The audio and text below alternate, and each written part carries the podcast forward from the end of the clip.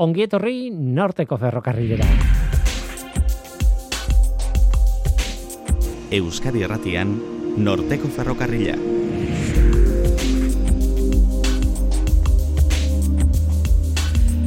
Kaixo denoi zer moduz, eh, ni Guillermo Roa naiz entzuten ari zareten hau, Euskadi Erratia. Grabagailua hartuta, bisitan joan gara Euskal Herriko Unibertsitateko Informatika Fakultatera Donostian. Hizkuntza eta informatika ustartzen dituen toki, edo laborategi batean sartu gara. Bisitaren helburua, ba, eneko agirre ikertzailearekin egotea. Aitzakia, Association of Computational Linguistics erakundearen kidea izan datu dutela. Munduan irurogeita amabost kide besterik ez dira, Europan amabost, eta horietako bat, eneko da. Hemen euskeraren konputazioarekin egiten den lanaren nazioarteko aitortza bat da, e, hori, kidetasun hori. Arekin egon gara eta pide batez, hizkuntzaz, konputazioaz, adimen artifizialaz, eta bar, eta bar, gauza askori buruz hitz egin dugu. Gero eluiar aldizkaria irekiko dugu kalean da martxoko zenbakia eta itzibera girre zuzendaria izango da gurekin. Guazen ba, hau da norteko ferrokarrila, zientziaz betetako hitzak.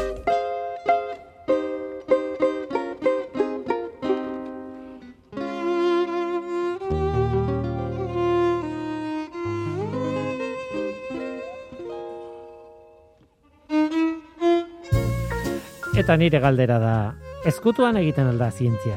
Eh, noski ez, zientzialariak hor ditugu, unibertsitatean edo ikerketa zentroetan edo enpresatan, baina misteriori gabe. Eraikin baten barruan, haien pasabidean, gela batean sartutan, ez una. Bilatu ezkero, aurkitu egiten dituzu.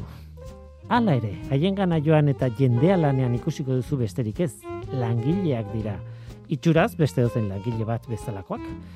Baina agian zure bizitza izugarria ari dira aldatzen eta etzaie nabaritzen. Horregatik gal- galdera, eskutuan egiten alda zientzia.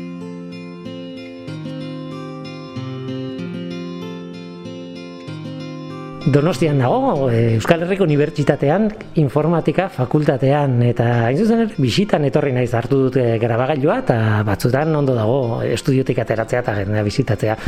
E, gaur, eneko agirre informatikariarekin, kaixo eneko. Kaixo, Willy. Bueno, informatikari esan dut, baina informatikari hizkuntzalari nik ez dakit nola sailkatu zu oso ondo, orain kontatuko dugu zertan zabiltzen, baina eh, hanka bat bakoitzean da, kasu ez? Bai, bueno, berez informatikaria, bai. Eta gero hizkuntza teknologietan aditua, baina batez ere informatikari, bai. Eta aipatu behar dugu, isa taldeko kidea zarela, hemen daramazula, bueno, urte pila lan egiten, nire adinekoa zarela orentxe enteratu naiz, gutxi gora bera e, kintakoa gara, eta, eta beraz lan pila bat urte pila bat izan dira. Bai, bueno, isa taldea sortu zen larogeita sortzian, eta ni bere orduan eh, ikasketak egiten nengon, eta berela zinintzen bekari bezala, eta gezurra badiru dire urtea joan urteak etorri, alde batera joan beste batera etorri, baina bai, hemen jarraitzen dugu, bai. Hemen eraikina bera aldatu da, eh, ni aldatu naiz, e, kampusa aldatu da, nik uste dut dena aldatu dela urte hauetan, e, eta eta besteak beste, ba, isa taldea sortu zen, eta eta izugarri hasi zen gare batean, eta bueno, hori ere aldatu da pila bat, ez? E, e, hizkuntzaren konputazioa nolabait ikertzen duen taldea. Bai, bueno, taldea bera ez da bakarrik eh, hasi zala, klaro, hasiera xumeak ziren, eh, teknologia bera asko aldatu da. Gu hasi ginenetik egiten genituen programa txikiak eta bueno, euskararen morfologia lantzen eta zuzentzaile ortografikoan eh, astetik, ba, orain hizkuntzen teknologia dago, bueno, deno dakizuen bezala, ba, programa askotan eta aplikazio askotan eta telebistari hitz egiten diogu, autoari, orduan hori ere asko aldatu da, orduan zen gauza bat e, xumeagoa bai. Orain ulertzen digu. Bueno, ulertu ez, baina batzutan kasu egiten digu. Horutzi egiteke, bai. Hori da. Aitzaki bat banukan e, bisita hau egiteko egia esan, eta da, bueno, zuri duela gutxi e, izendatu zaituztela, ondo, aber, ondo esaten dudan, baina, e, kar, kontua da, e, a ber, ondo, ondo apuntatuta daukat, baina ondo esateko e, Association of Computational Linguistics erakundearen fellow, nik fellow hori oso modu librean kide bezala itzultzen dut, baina ez dakit oso kia dan, ze fellow mm, berez termino oso unibertsitatekoa da, ez? Bai, bueno, fellow hitza nahiko ambigua da, ze kide ere bada, laguna ere bada, baina kasu hontan dana da, bueno, azteko igual pizkate esplikatu barra dago, Association for Computational Linguistics, da adimen artifizialaren gure arloan, hau da, gure arloa da adimen artifizialaren azpian, eta dauden erakunde zientifikoen artean ba hizkuntzaren teknologiari buruz e, aritzen dena. Hor gaude horren daukagu izena eman da ba arloko e, zientzilari gehienok eta honek egiten duna da e, rekonozitu ba ikerlari batzun e, lidergoa edo edo ekarpenak e, teknologia honi. Beraz albiste hona da, ez? E, horren fellow izatea. Bai, hori da. Eta hau da, e, izendapen bat eta oso jende gutxi dago hau da mundu mailan gaude, e, erakunde hau sortu zen irurogei garena markadan, ba, irurogei eta mabos fellow gade mundu osoan, eta mabos bakarrik Europan. Eta honek izendatzen duna da pixkat, ba, zeintzu diren liderrak, edo bueno, de, ikerlanetan influenzia gehien eukidun e, jendea. Horrek suposatuko izu aldatu egin behar duzula, bueno, ikerketa lerroa pentsatzen dut ezet, baina bilerak, e, lan egiteko modua, ez dakit. E, Horrengoz, nik daki dalaz du, ez du, zer aldatzen da izendapen bat, horrek eh, ateak irekitzen dizkizu, e, jendeak, ezagutzen zaitun jendeak ere, pues ja badaka zigilu bat, ez da kalitate zigilu bat erantzekoa, e, baina berez ez du ez du ezer gehiago aldatzen. Bueno, hori ona da ere bai, ez? Esan dute batzuetan nik gogoratzen dut beti e, Richard Feynmanen e, biografian e, berak esaten zuen, ez? Nobel saria emantziotela esan ziotenean, oh, esaten zuen, horrek esan nahi du eskatuko izkiatela itzaldiak, ez dakiz, er, eta ez naute, ez naute pakean utziko. Kaso honetan ez da inbesterako. Ez, ez da inbesterako. Bueno, hemen gaude orain bertan, baina ez, ez da inbesterainoko. E, kaso honetan elkarteaz e, xumeagoa da. Naiz adimen artifizialen inguruan e, bere eragina dukan, ba, xumeagoa da, eta komunikabidetan ere hori ikusten da. Bai. Dena den zorion du behar zaitut, e, fellow izateagatik, o fellow izendapen honengatik, e, baina horren arira, e, zurekin hitz egin nahi nuen, pixka bat e, panorama ikusteko, e, isa taldearekin beti da dugu alako kontaktu bat, adimen artifizialeko taldeekin ere bai, gorkazkun egiten du adimen artifizialari buruzko atal bat gure programan, e, inbaditzaren ari da adimen artifiziala, ez bakarrik hizkuntza horretaz hitz dugu, baina dena, Bai, bueno, gaur egun e, makinekin gero eta hartu eman gehiago dauzkagu, eta hartu eman hoietan e, naturalago egiteko badimen artifiziala jarri da artean makina eta eta gure artean. Bueno, ez bakarrik gu erabiltzaile bezala, baizik e, prozesu industrial askotan eta ba, hor dauden datu kopuru handiekin eta badimen artifizialari bihurtzen, ba, tresna oso importantea, ze pertsonok ez daukago kapazitatea datu masa handiekin ba, ba lan egiteko nik beti gauza bere esaten dut, baina sentsazio oso indartsu badakata. Eta da, iraultza batean gaudela. Baina ez garela konturatu. Esan nahi dute, adimen artifizialeko konputazio moduak, sare neuronal sakonak, eta gauza horiek etorri dira, eta harrituta gaude batzutan, emaitza batzuekin, baina ez dakit zenbateaino konturatzen garen honek esponentzialki azten nahi dela nola baita. Bai, bueno, esponentzialki astea ez, ez nago guzti ziur, baina pixkanaka, pixkanaka gero eta ere gehiagotan dauka eragina eta beti beti ez da ikusten. Bo, adibidez, e, bueno, itzulpen automatikoa hor egon da urte askotan, eta aldatu denez da izan e, itzulpen automatikoa esponentzialki hobetu dula, aldatu dena da teknologia berriekin kalidadea da hainona, ba, e, eguneroko bilakatzen nahi dela, batez ere hizkuntza nagusiekin, eta pixkanaka, pixkanaka, ba, hizkuntza guztiekin, eta igual, ba, testutik pasatzen nahi dela hotxera, eta ja, posible da hizkuntza batetik bestera itzultzea, ahotsa itzultzea hotxera, eta gauza horiek, baina askotan irautza hauek, ez da irautza impactate bat e, zerbait derrepente posible dela, baizi, bizkanaka, bizkanaka kalitate hobetzen doa. Hombre, nik e, nabaritzen dudana da, e, tesi egin nuen garaitik, nik irakurri nuen larogeita meretzian, eta bueno, tartean luzatu egin nintzen pixka bat, pixka lehenago ere defendatu nezaken, baina ordutik ona aldatu dana asko da konputazio almena. Nik, e, bueno, kimika teorikako talde batean ginen, alegia laborategi batean ez nintzen sartu, baizik eta ordenagailu baten aurrean egiten nuen lan. Eta garai hartan nire kalkulu luzean, luzeenak eta gaur egun egiten dira amar minutuko konputazioarekin.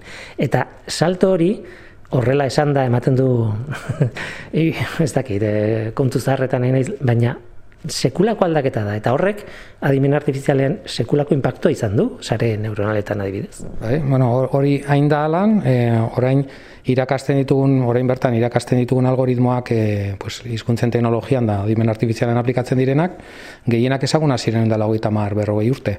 Ez da inbeste aldatu. Karo, orain asko sobeto ezagutzen dira, eta ja badakigu nola edozein ikaslek erabili, baina batez eraldatu dana da, e, e, Osea, algoritmo hoien tamaina. Guk orain e, prozesamendu adibidez irautza hor bai egonda, e, jendeak ez du ikusten baina guk egiteko modua izugarri aldatu da, ze orain hizkuntza eredu deitzen dian motore batzuk daude hizkuntzaren prozesamendu guztiaren atzean. Eta hizkuntza eredu horiek idea bat egiteko e, badauzkate 3000 milioi zenbakitxo atzean eta hizkuntza eredu berdina, e, iru milioi zenbakitxorekin, ez, gaizki funtzionatzen du. Baina igotzen duzunean mila aldiz, e, zera, kapazidadea, ba, orduan dira gai, ba, e, asko sobeto funtzionatzeko ba, tresna guztiak ziritik hasita, itzultzaietara eta beste hainbat e, kontu bai. Adibidez, itzulpen automatikoan, e, bueno, gainera, e, zure biografia, autobiografia idazten duzunean, ez dakit idatziko duzun, baina e, kontatu ditzakezu, e, existitzen diren estrategia guztiak. E, garai batean nola itzuliko dugu hau, ba hitz hitz. Gero identifikatu behar ditugu sintagmak eta ez dakit, osea, analisi gramatikala. Gero horrek ez du funtzionatu. Gero ez dakit eta azkenean iritsi gara oraingo puntura, bueno, ez dakit evoluzionatuko duen, baina nun adimen artifizialak ja ez du behar hori betetzen baizik eta beste modu misterio batean egiten duen lan. Ja. Bai, bueno, junda aldatzen, eh? orain, batez ere eragin aukatena da datu kopuruak, ze, bueno, esan dugu hori almena, baina almenak ere ez du funtzionatzen ez baduka nundi jan, eta datu kopurua inizugarri handia da. Itzulpen automatikoa ona da, datu ona daudelako, da itzulpen asko daude, adibes, gazteleratik euskerara itzulpen asko daude, orduan hoietan e, makina batek e, almena handia daukana, ba, topatzen ditu beharrezko patroiak itzulpen onak iteko. Eta entrenatu den esparru horretan oso oso izango da. Hombre, noski, e, mugitzen badugu kasetaritzaren esparrutik adibidez, ba, e, olako e, tabernako konversazio batera edo sare sozialetan erabiltzen dugun hizkuntzara, ba, hor ja azten da faiatzen, baina ikusi du eremuan oso ondo funtzionatuko du. Nik esango nuke ikusi ditu dela itzulpen batzuk, e, itzulpen teknikoak oso onak, e, zelula magestak eta, eta perfecto egiten zuela, eta gero e, adibidez e, teknopolisa joan gogartzen naiz, e, proba batzuk egin eta gero e, aurkezleak gero arte esaten duenean feliz navidad itzultzen zula edolako zerbait bai, bai olakoak tipikoa dira bai ze testu idatzitan ez duzu topatzen gero arte hitza hainbeste orduan bai Orain itzulpena asko betu da, e, batez ere e, testu asko daudenean eta non testu hietan gero arte askotan esaten bada, ba, berala jakingo du nola itzuli. Baina ez badu ikusi, ba, hori biltzen da koitadua asmatu nahian zer egin e, itzorrekin bai. Eginen izan galdera bat da, e, euskerak zer du berezi? Euskera e, hizkuntza komutazionalaren e, ikuspuntutik. Bai. Bueno, hizkuntza dauka berezia, e, pues gaztelera eta beste inglesarekin konparatuta eta beste hizkuntza askorekin, ba, hori ez da euskala e, da hitzak luzeagoa direla. Ze hitzaren barruan dator, pues, determinatzailea, zenbakia eta eta e, atzizki baten bidez, ba, ze funtzio jokatzen duen esaldian. Hori berezia da, baina bueno, hizkuntza asko daude. Halako akorre zailtasun bat ematen dio makinari, zen nahiago ditu hitz motzak, baina gaur egun hori gaurko teknologikin nahiko nahiko gaindituta dago. E, euskeraren e, euskerarenkin funtzionatzen duten hizkuntza teknologia daukaten emurrestapena da tamaina, hizkuntzaren tamaina. Hau da, itzultzaileak entrenatzean bezala, euskerarekin nahi badugu ondo funtzionatzea berditugu e, korpus erraldoiak ingeleserako manejatzen dira mi, milaka milioiko korpusak, hau da interneten idatzita dagoen guztia eta Googleek eh, sartu ditun liburu pila bat eta eta euskeraz ba, magnitude orden bajuagokoa dira. Eta horrek eh, orain bertan horrek mugatzen du egin ditzazkegun e, gauza asko eta bueno, eta hortan egia lanean. Bai, hori da, nik hasieran pentsatzen nuen adibidez, e, bueno, deklinazioak e, tipikoak dira euskeraz, baina latinez ere bai, edo, edo rusieraz, ez dakit ez, osea, ez gara la, ez garrila bakarrak e, egitura horretan behintzat, ez nik hizkuntzalaria ez naiz eta ez, da, ez dakit aztertzen oso ondo hizkuntza baten egitura, baina beti entzun dudana da izan da hori, euskarak daukana da egitura berezi bat. E, baina, klaro, gero nik ez ditut ezagutzen inguruko hizkuntzak eta agian egitura horiek ikusten dira beste nun baita. Bai, pues, Europan bertan e, Finlandiera da adibide bat, morfologia pixka komplexoa daukana, baina beste beste hizkuntza asko badaude. Eta egia da, hizkuntza batzutan e, gure algoritmoek pixka tokerro funtzionatzutela, baina diferentzia ez daina handia. Diferentzia handiena da datu, datu kopurua. Eta, e, bueno, hizkuntza minoritari batzuk eta badute handikap bat alde horretatik ez da? Esan nahi dute, e, behar bada, Euskara minoritario izateko, datu pila ditu edo lan asko inda dauka, dago dauka, ez? E, itzulpen asko, testu asko, behar bada inguruan ditugun beste txiki batzuek ez daukatena, ez? Bai, iztun kopurua oso importantea da. Iztun kopuruak askotan mugatzen du zenbat e, testu dauden e, era digitalean. Euskararako ba, Wikipedia hor dago, hainbat e, gauza asko idazten dira, berria, argia, bueno, komunikabide asko idazte dute, luiar bera, eta guzti hori, bera daiteke hizkuntza eredu hobeagoak egiteko. Baina hala ere txikia da, eta horrek muga bat suposatzen du. Eta ikerkuntza gai oso oso garrantzitsu bada euskararen zat, e, hizkuntza, bueno, korpus txikia dauzkaten hizkuntzak, hizkuntzak ez dira txikiak edo handia baizik, beraien gure kasua mesen badatu dauden, badatu kopuru hoiekin alde batetik eh, haunditzea datu kopuru eh, hoiek, oin daukagu e, iniziatiba bat e, jartzeko publiko korpus handi bat handiena dagoen euskeraz eta horrekin egiten ari gara hizkuntza ereduak.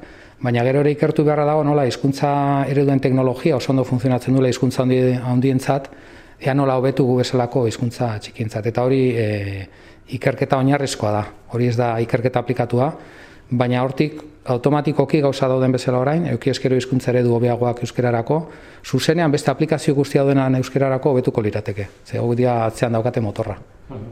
Adibidez kontakturik daukazu, ba, ez dakit gaelikoarekin edo horrelako minoritari batzuekin ez dutena inbesteko testu eta inbesteko korpuse lan egiteko? Bai, bueno, kontaktuak askotan dira, ba, e, e, zientzia lorrean, baina baita ere, ba, nola galikorako prozesamendua nola hobetu, euskararako daukagun esperientziarekik, ba, maila hoietan.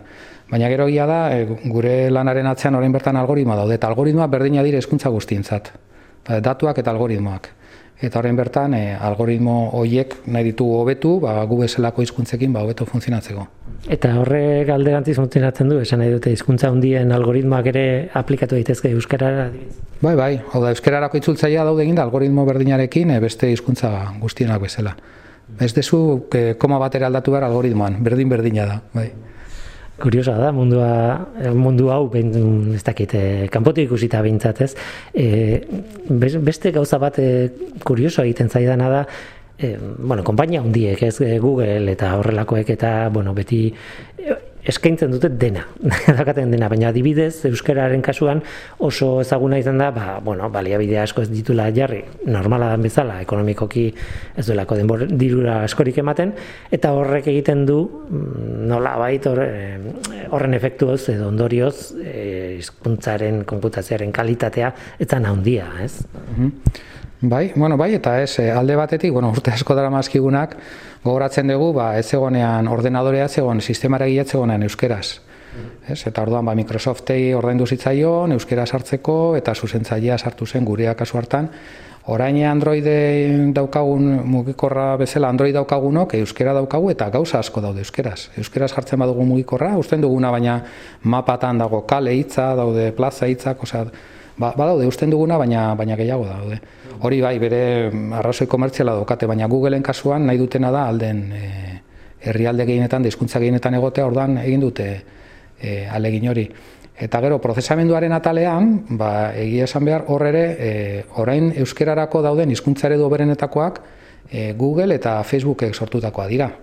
Eta gero tartean dago gurea, ba, goxotasun gehiago mandiogu euskerari, eta badakigu hobeagoa dela, ebalatu dugu, eta hobeagoa da baina enpresa erraldoi hauek orain bertan ari dira jartzen eh, hizkuntza ereduak eh, publiko eta hoiei esker ba, egiten ari gara e, pues, ari gara emaitza onak lortzen euskerarako jartzituzte algoritmoak eta ereduak. Orduan gure arloan dira motor importante bat eta orain bertan gauza publiko egiten dituzten einean ba, ba posi gaude euskararen ikuspuntuik ere bai. Ordan ez da bakarrik, bueno, ikusita kanpotik eh, handiak egiten ari dira eta gero ezta handiagoak eta hau ezin honek ezin du atzera buelta eman eta orduan baztertuta geldituko gara. Ez irakurketa ez da hori, ez? Ez, ez da inerreza, ez da inerreza. Gero beraiek ere jungo dira, beraiei interesatzen zaien punturaino, eta karo, kontrola ez daukagu. Orduan, behar duguna da, teknologia propiare, e, pues, e, gauzak ondo jun daitezen, beraiek gauzak e, publikatu ala ez. Hori oso importantea da.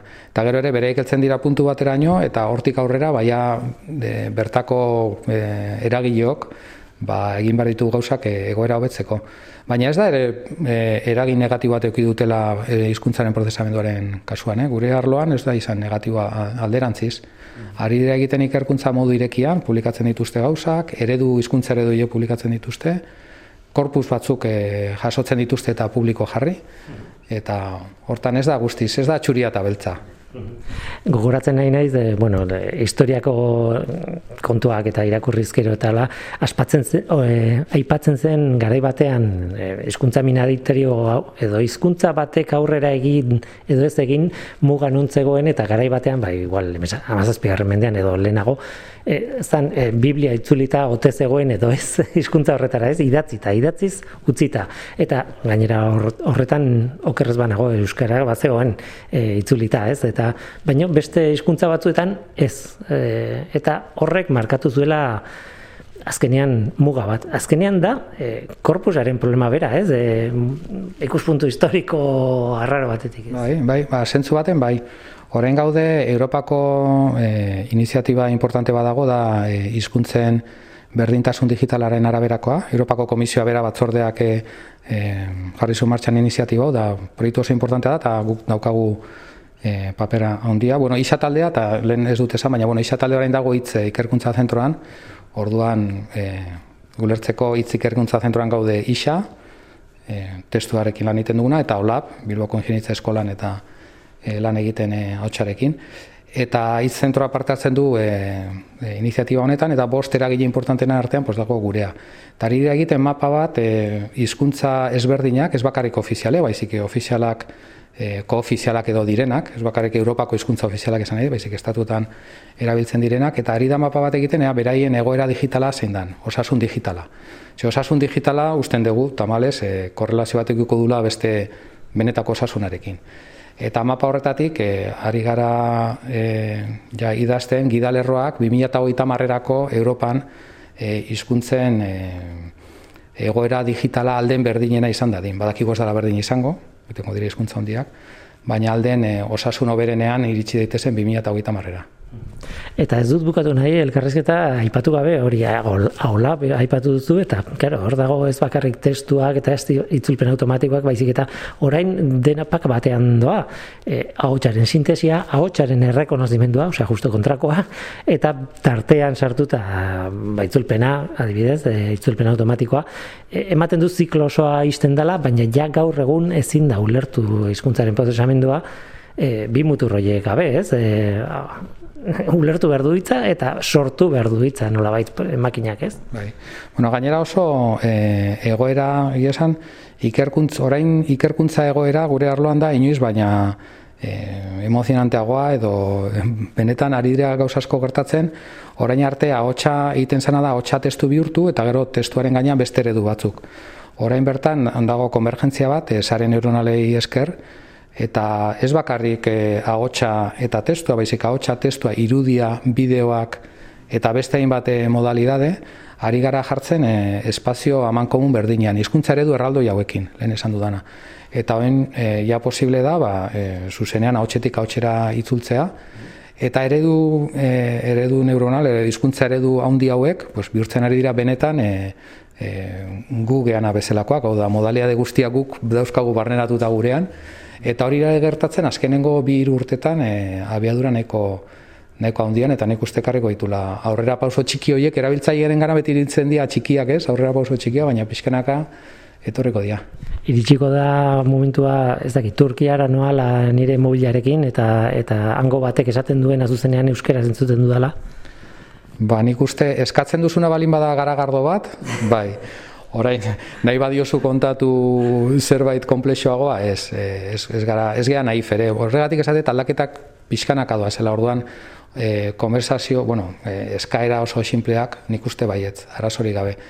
eta bueno, e, hori beti zarata gutxi balin badago, e, depende zea zento dauka, porque igual Estambulekoa da, baina Estambulekoa ordez da beste Turkiako beste puntakoa eta hitz egiten du dialektoan, orduan gauza guzti joango dira pizkanaka hobetzen, baina baina bai ikusiko ditugu. Bai, egia da, e, hizkuntza beti musikarekin, fondoan musikarekin entzuten dugu, eta, bueno, telebistan eta hola argi dago, baina e, kalean ere e, musika izan, musika estandarra edo besteon zarata, e, egia da, e, hori da beste problema bat, ez, isolatzea, e, hitza eta... Bai, hori da, hotxaren ezagutzan hori da arazoetako bat. Guk askotan, bueno, nik esaten dut, atzerriragoa zenean, eta e, basaude lagun batekin igual bilera zientifiko badaukazu eta oso ondo da e, elkarrizketa guztia edo hartu emana, baso taberna zaratatxu batera, azten zeitz egiten bizitzako beste esparroi buruz, eta ja, azten zea konturatzen ez diozula ulertzen, esaten duna. Eta bi gauza da, bata da zaratarena eta beste bada eria ez dakigula e, elkarrizketa norutz junden eta bera lagaltzen gea. Orduan, ulerbenean bi gauzak e, nazten dira. Da, bata da gu buruan daukagun ere duaia beste pertsona zeri buru zaidan, eta horrek laguntzen digu ulertzera eta bestea da pues, e, hori ez bada horrela gutxinez ba, e, isiltasuna eta konzentrazioa ez? hortan konzentrazioa bai testu ingururik gabeko sola saldiak oso zailak dira, oso bai, hori ikusi dugu. Euskaran ere ikusi dugu, ez? E, Euskara ikasten dutenen, e, bueno, burruka da, e, eguneroa. Ez? Bai, bai, hori da. Testu ingura oso importante da. Eta horti pasatzen gai, hizkuntzen teknologiak zer asko daukate ulermenarekin. Orduan, itzulpen automatikoa egiten da, e, orain bertan ulertu gabe, testinguraren eredu osoni gabe. Baina hizkuntza teknologiak aurreratu nahi baditugu ulermen eruntz, basi bar dira ulertzen gure testingurua. Eta oraingo hizkuntza ereduak en zuzenera asko dakite munduari buruz. Oraingo hizkuntza ereduei gu aiga galdetzen ea zer dakite munduari buruz eta harritu iten gaitu. Ze asko ikasi dute bakarrik irakurri, irakurri, irakurri eta ari dira gauza asko ikasten, bai el atzera begira eta lana kristona, baina aurrera begira eta lana eh, igual gehiago ez. Bai, bueno, orain e, gero eta egoera, o, bueno, onditzen goaz, eta igual orain egiten dio gaur erronka batzuei, ba, indala urte batzuk, ba, ezin genien aurre egin. Ba, dauzkagu e, jende gehiago tesi egiten, e, masterrean dauzkagu ikasle gehiago, eta ba, dauzkagu makina altxuagoak, eta el hartu eman gehiago orduan bai bai. Eta gaina gure arloa benetan dagola puntu goxo baten gaur egun. Oso gauza politakari da gertatzen eta eta emozionatuta. No izan behin heltzen da artikulu zientifiko bat eta esatez ba hau posible da orain. Eta Bai, bai. Gainera ez da zuzenean gauza bera, baina bueno, gradu bat duzue adimen artifizialari buruz, gero aplikatu daiteke edo zer esparrutan, baina eta ja da dagoeneko bigarren urtean gaude okerrez banago. Aurten daude bigarren urtean, datorren urtean hango dira hirugarren urtean, bai. Eta horrek ere ba, claro, errastuko digu, ze ikasloi etorriko dira masterrera ta ta tesi nahi badute, ba prestatuago. Hemen urte nituenean ez zegoen, adimen artifizialeko aukera hori. eta ez dakit tentatuko ninduen, eh? igual bai, igual bai, ez dakit zesan.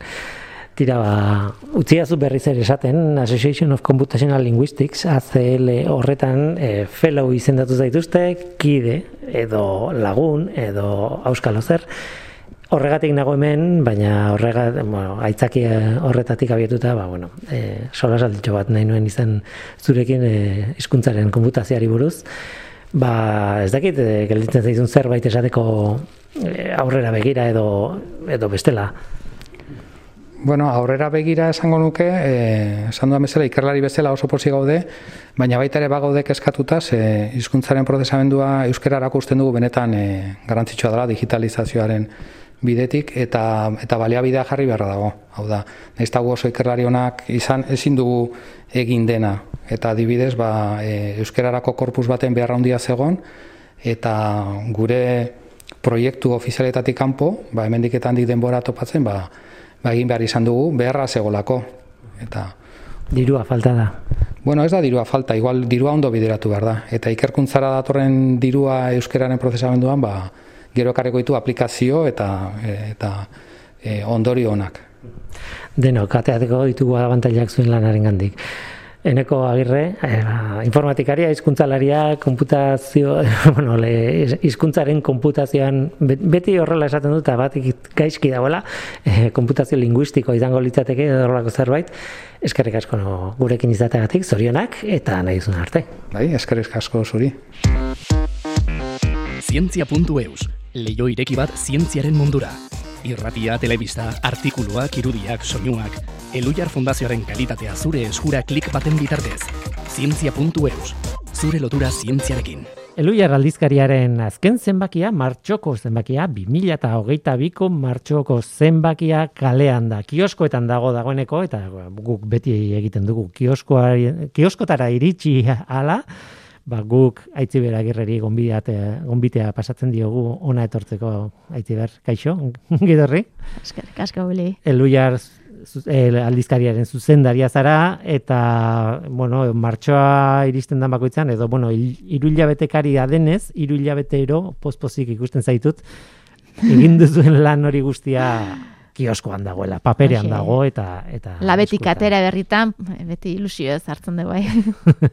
Oraingoan gainera eh, bueno, beti gustatzen dizkite azalak, baina bueno, kasu honetan e, Iñaki Mezkitak ateratako argazki bat da eta e, ezagutzen ez duenarentzat bada e, urteetan eta urteetan amarka da pila batean e, sorgin eta e, oburruntziak argazkitan e, atea dituen e, bueno, zaletu bat esan nahi nun, baina gaur egun ja aditu bat da. Ba, oso oso aditua.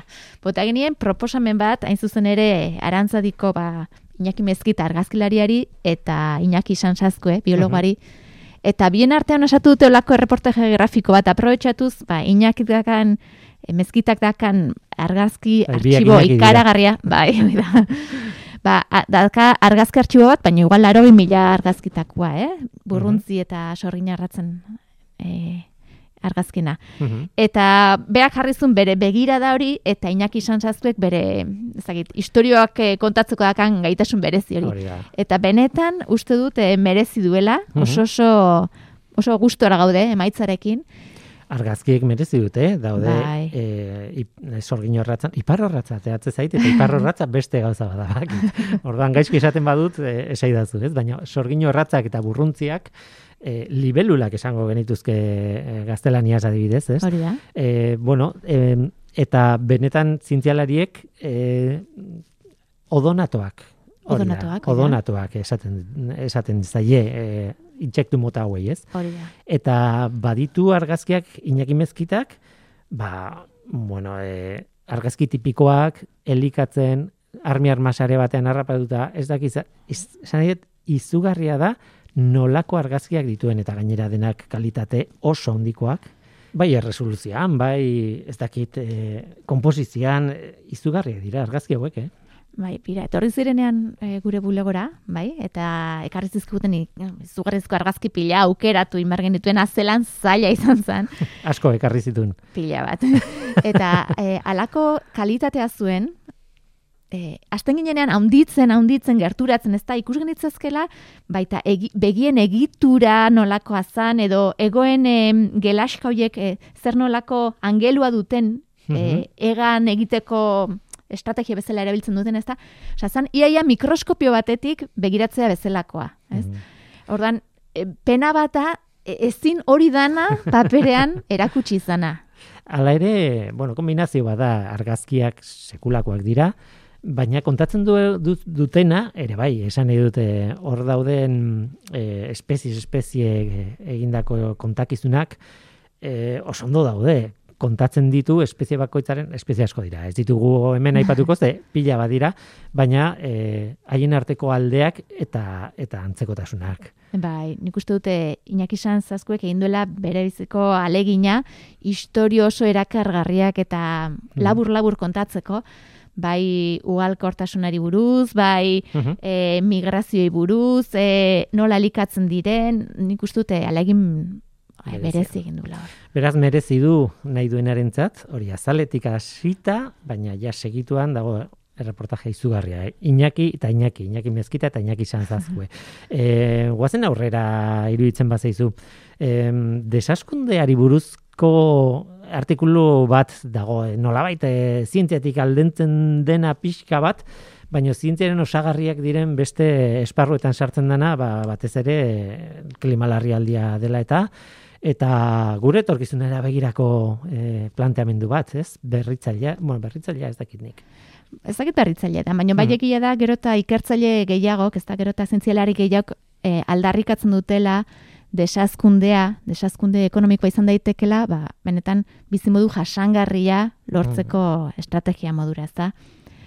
Zeinekin egon zarete, ekonomialari bat, antropologo bat, eta irigintzan Hori arkitekto bat, batekin hori da. Hiru bai. ikuspegi hoietatik begiratu nahi izan diegu. Egia da, e, iragarpen makroekonomikoek esaten dutela desazkunde ekonomikoa datorrela bai ala bai. Ez dela aukeratu Ez da gure aukera bat. Hori da, ja Hmm. baduela joera bat azken hamarkadatan ekonomia globalak ez da e, hortik di joana. Are gehiago, ez, e, beraiek esaten zuten, ikertzaileek esaten zuten, e, gure garaia, etengabeko azkunde ekonomikoa espero duen garai hori dela, benetan anomalia historiko bat besterik ez. ez? Eta, e, bueno, irautza industrialean hasi zana, eta gure begien aurrean hilko dana, ez? Orduan, mm, Bueno, nik pentsatu nahi dut industria iraultzatik gauza onak atea zirela eta gauza on horiekin ere geldituko garela, claro. Bai, claro, claro. Baina Mhm. agian ez dugu esperoko, ezin dugu espero azkunde ekonomiko etengabe hori. Hori da, hori da. Eta bueno, kontua da horre planteatzen dan eh, arazoa da beti ek, zera, e, teknologia berdeek nahikoa ekarpen egin eto dezaketen dagoen eskaera energetikoa handi horri erantzuteko adibidez, ez? Mhm. Orduan ikertzaile, bueno, ikerketa askok esatu dute ez, ez, ez dela nahikoa. Ba, justo orain Eta- IPCC erakundeak atera duen azkeneko txostenean eh, esaten zuten horixe, ez? E, teknologia ez da urrezko bala bat. Ez duko dena konponduko, ez du Hori txarrak gainetik enduko. Behar dugu bai, baina ez da soluzio osoa. Hori da, ez da nahikoa.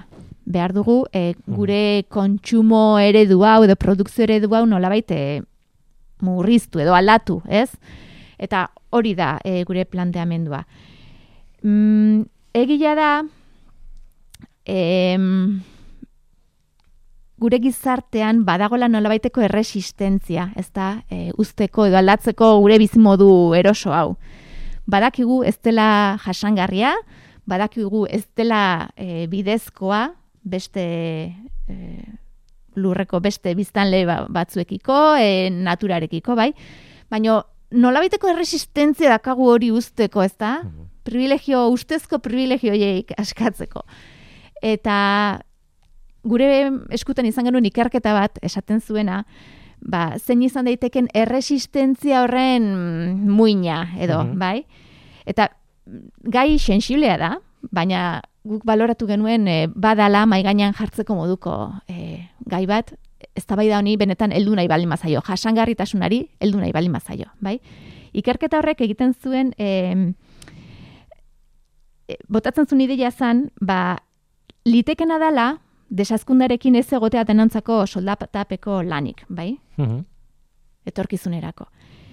Eta historikoki, azkenean, eh, lan profesionalak eta horren bidez lortzen dugun estatus sozialak edo ematen digula pertsonei, eta batez ere gizonezkoei historikoki, ba, nolabiteko balio pertsonalaren pertzepzioa bezala. Orduan, e, desazkunde ekonomikoak ekar dezakela identitate krisialdi bat, bai? E, gutako askorengan eta Mhm. bereziki gizonezkoengan aipatzen zuen. Eta esaten zuen baita gizarte egitura patriarkalekiko nostalgia sentitzeraino, bai? Eta ordu guk eh, esan genuen hemen badago gaia heltzeko eta pixka bat horri heldu nahi izan diogu antropologo bati e, Xabi Odriozola antropologoari galdetu genion eta bueno, berak eman zizkigun horren inguruko gako batzu. Berak ongiz elkartean egiten du lan eta gizonen taldeetan e, lanean darama igual berrogoi urtez, bai? Eta berak esaten zuen desazkundea egin aurretik oso garrantzitsua izan daitekela desezkuntza prozesu bat egitea gugan, ezta? E, ulertzeko gure balioa ez dagoela, gure produkzioan, gure eh, soldatan, nolabait. Bestela, etengabe aurkituko dugula bota ezinezko pareta bat, erresistentzia bat, ez? alde batetik hori ekarri nahi izan dugu, eta gero bestetik e, amaia e, Perez Orozko ekonomilariak eman dizkigu e, ekonomiaren ikuspegitik zer nolako, an, osea, beste antolaketa ekonomiko bat posible dela, ezta? Mm Ezkunde ekonomikoa bilatzen ez duen e, ideioaren barruan. Mhm. Eta baita ere mi- miren bibes, arkitektoak, eman digu bere iritzia, zeren berak esaten zuna da, azkenean, azkunde ekonomikoaren dogma honek, e, giza egitura guztiak balintzatu ditula, baita irigintza eta e, garraio sarea eta dana. Eta nola planteatu dezakegun beste modu batean, ezta? Mhm. Izan dadin, e, sostengarria ekologikoki, sozialki eta ekonomikoki. Hiru aldagaiak kontuan hartuta. Gogo eta potoloa. Bai. Gogo eta oso oso gai asko dituen, gainera irpina asko dituen. Hori da, guk bakarrik hiru erpinetatik heldu diogu, askoz ere zabalagoa da noski. Mhm. Aurrera egingo dugu, iruditzen bazaizu, eta, bueno, aipatu behar dugu behintzat, e, e, erupzio baten ki, e, kronika, lehen pertsonan izeneko artikulu bat, eta azken batean da, Janire Prudentzio soinora, vulkanologoarekin egontzarete, e, berak, bueno, e, La Palmako erupzioa dela eta ba, bertan egon da, bertan e, bueno, ikerlanean sartu da, baina ez da bakarrik e, horretan ibili, toki gehiagotan izan da, e, askoz zabalagoa da, eta bueno, bera ezagutzea eta bere lekukotza ezagutzeko ba, artikulu bat egin duzu, ez? Hori da, bai, e, berak eh, pixkat kontatzen dugu zer nolako lan egin duten, eta ze, ze ezagutza emango duen horrek etorkizunean, ez da? Mhm. La Palmako e, erupzioak berak, eta iragarpenak egiteko zer nolako aldagaiak hartzen dituzten kontuan. Nik uste oso erreportaje polita dela, oso interesgarria. Azkenean, lehenengo pertsonan kontatua dago, eta oso Mhm. barruko, ez dakit, bizipen oso dakit nola esan, oso zeak zituen beak, oso, Pertsonalako, bueno, Bai. oso, bai. oso gertukoak eta oso, bai, Mhm. E, gainetik baldin bada, kontatuko dugu, fisikaren erronkei buruzko artikulu bat ere planteatu duzu, ez? zein dira fisikaren erronkak hemendik aurrera, edo non gauden, edo eta horretarako bi aditurekin izan zaretela, ez? hori da. Jon Errea Lope, fisikariari, proposatu genion eh, nola baite analisi bat eh, idatzi zezala horren inguruan, bere ustez zein diren fisikak eh, eh, datozen amarkadetan dituen erronka nagusiak, eta baita ere Maia Garzia Bernioriri. Mhm. Bila- eh, Biak DIPC, eh, Bai, bueno, biak dira fisikari teorikoak okerrez banago, gainera, bueno, Jon beti danik e, zera, supereroalen e, inguruan, esparroan egin du lan, eta in zuzen ere orain e, modan dago, bueno, modan, komatxoen artean, ez? Fusiaren kontuarekin hor supereroalek asko dute esateko, ez? E, e, ustezko, ITER proiektuaren ustezko arrakasta horretan izango dute sekulako e, ekarpena, ez? E, supereroaleek, ez? Alegia ez da behar bada aplikazio zuzen bat izango, baina beste aplikazioetan nahitan nahi ez e, sartu beharreko teknologia dira eta beraz hor daude. Eta maiarena ba, baita ere, berak kontatzen kuantikoa da. bai, e, identifikatuta sentitzen naiz, ez? Ta, eta maiak beti, bueno, material e, topologikoekin egiten du lan. hori da. Eta zuk niri kontatu beharrean zergatik ari naiz nik zuri kontatzen, ez? Baina esan nahi dut Bo, ba, uste dute gaia asko gustatzen zaizulako. ideia interesgarria dela maiak planteatzen duen ez aplikazio jakin batzuk, baizik eta e, metodologia egoera, egoera kuantikoen solapamendua eta ez dakiz eta horren ustiak eta, eta horrek denak metodologia horrek izan dezaken, e, ireki dezaken e, esparru zabala, ez? Hori. Eta nik uste gainera biak oso komunikatzaile onak direla, eta alde hortatik e, errestu egiten dutela, ez? Ba, kontzeptu nahiko zailak ekartzia, Mhm. nahi gainera. Mm, Bukatzeko, behintzat gainetik aipatu behar dugu Mariluz Esteban galartzaren elkarrizketa ere baduzuela, zein da Mariluz Esteban? Bueno. Mariluz Esteban, eh, antropologo feminista bat da, aspaldian elkarrizketatu nahi genuena. Zaila izan da. ba, bueno, zaila ez, baina Batzuetan kontaktuak ez dira bat errazik. Eh, Egia da, egia da. Bai, ez e, bueno, uretzako placer bat da, Mhm. bera eukitzea gure aldizkarian. E, Ana Galarraga lankideak elkarrizketatu zuen, eta bien artean egin dute olako, bueno, zientzia sistemaren ba, kritika moduko bat egin, egin dute, ezta? Ba, feminismotik e, egindako kritika bat. E, beak aipatzen du antropologoa izanik, berak eh, beti sentitu dula, antropologia dela nolabait e, zientzia bat subalternoa dena zientzia sistemaren barruan. Eta bea hor subalterneotasun hortan kokatzen dela eroso eta hortik egiten diola kritika, ez? Eta pixka bat e, zientziaren barruko potere hierarkiaz e, hitz egiten du, baita ere ezagutza, e, mai gainean jarri nahi du berak ezagutza ez datorrela bakarrik erakundetatik, e, gizartean ere sortzen dela ezagutza eta erakunden eta herritarren arteko elkarlanari e, garrantzia handia ematen dio berak. Hmm. Aipatzen duna da hori dela eta berak ikusten duela e, zientzia ez hainbeste armi arma sare baten itxura duen zerbait bezala baizita herrizomaren antza gehiago daukana. Ez da likatzen dana Hmm. E, sare bat nola baita, ez? E, zama azken batean, ez? E, bai. Onjo batean sare moduko egitura bada, ez? Hori da. Eta gero aipatzen dituela e, baita ere zer nolako eztabaidak dauden gaur egun zientzia feministan. E, zientziaren dogma batzu ere kolokan jartzen ditu, eta bueno, nik uste interesgarria dela, bere hausnarketa. Tira, ba, eluiar aldizkariaren martxoko zenbakia, e, sorgin horratz polit bat eh, azalean, eta eduki intentsoa barruan. Bai. Aitzi bera girre zuzen daria, eskerrik asko gurekin izateagatik. Eskerrik asko zuri, konbiatzeatik.